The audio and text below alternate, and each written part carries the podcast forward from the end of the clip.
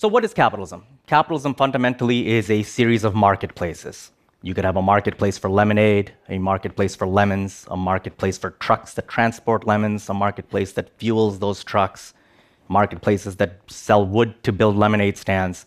However, capitalism, of course, as we know, is this either celebrated term or condemned term. It's either revered or it's reviled. And I'm here to argue that this is because capitalism in the modern iteration is largely misunderstood. In my view, capitalism should not be thought of as an ideology, but instead should be thought of as an operating system.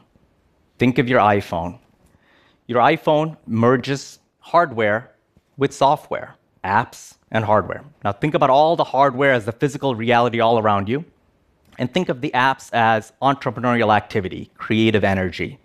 And in between, you have an operating system. As you have advances in hardware, you have advances in software. And the operating system needs to keep up. It needs to be patched. It needs to be updated. It, new releases have to happen. And all of these things have to happen symbiotically. The operating system needs to keep getting more and more advanced to, to keep up with innovation. And this is why, fundamentally, when you think about it as an operating system, it devolves the language of ideology away from what traditional defenders of capitalism think. But even if you go to the Constitution, you'll notice before the founders even got to the First Amendment with free speech, free religion, free press, they thought about patents and copyright. They talked about the government's role in promoting arts and sciences. It's the reason why I could not start a search engine tomorrow called Goggle. Google doesn't own G's, but I couldn't do it because there could be some confusion. So even property rights have ambiguity built into them. And on and on. And by 1900, you have other types of property that come into being. For instance, imagine that in 1900 you owned 100 acres of land, someplace in the Midwest. It's very easy to see where your fence ends, your neighbor's property begins. Now, let me ask you where in the sky does your property end? Does it end at 1,000 feet, 5,000 feet, 10,000 feet, it makes no difference because, other than the novelty of a few hot air balloons, man couldn't fly. But within three years, he could. Now, all of a sudden, it was very much relevant whether your land ends at 1,000 feet in the sky, 5,000 feet, 10,000 feet, and you have to have someone arbitrate that. And indeed, that's exactly what happened. In five or 10 years from now, when Amazon wants to deliver a package over your house to your neighbor from that UPS truck, we're going to have to decide does your property end at 5 feet, 10 feet, 50 feet, 100 feet? Where does it end? And there is no ideology that'll tell you where your property ends.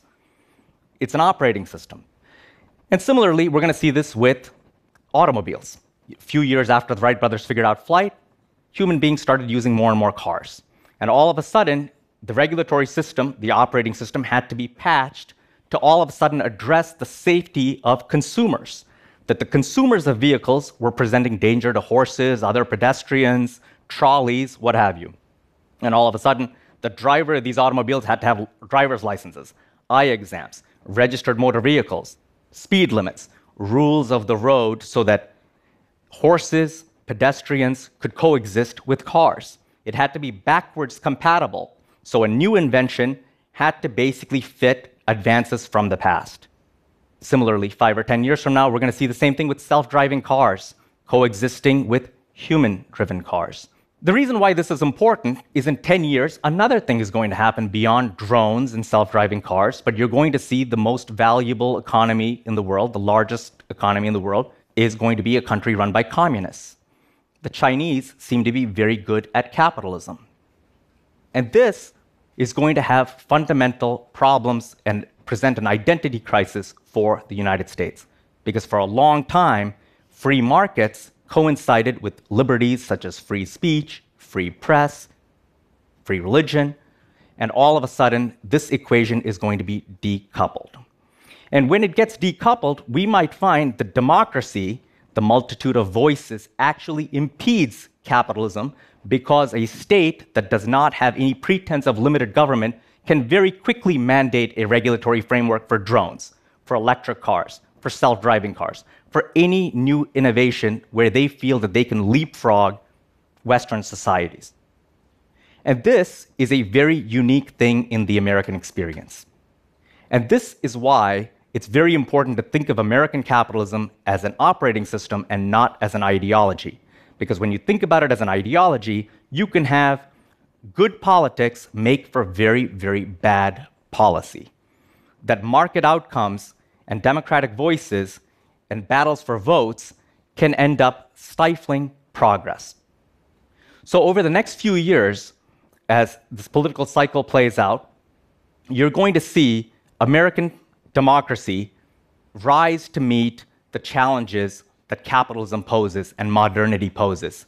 And I ask policymakers to think about decoupling ideology from economics and think about how good policy can ultimately become good politics. Thank you.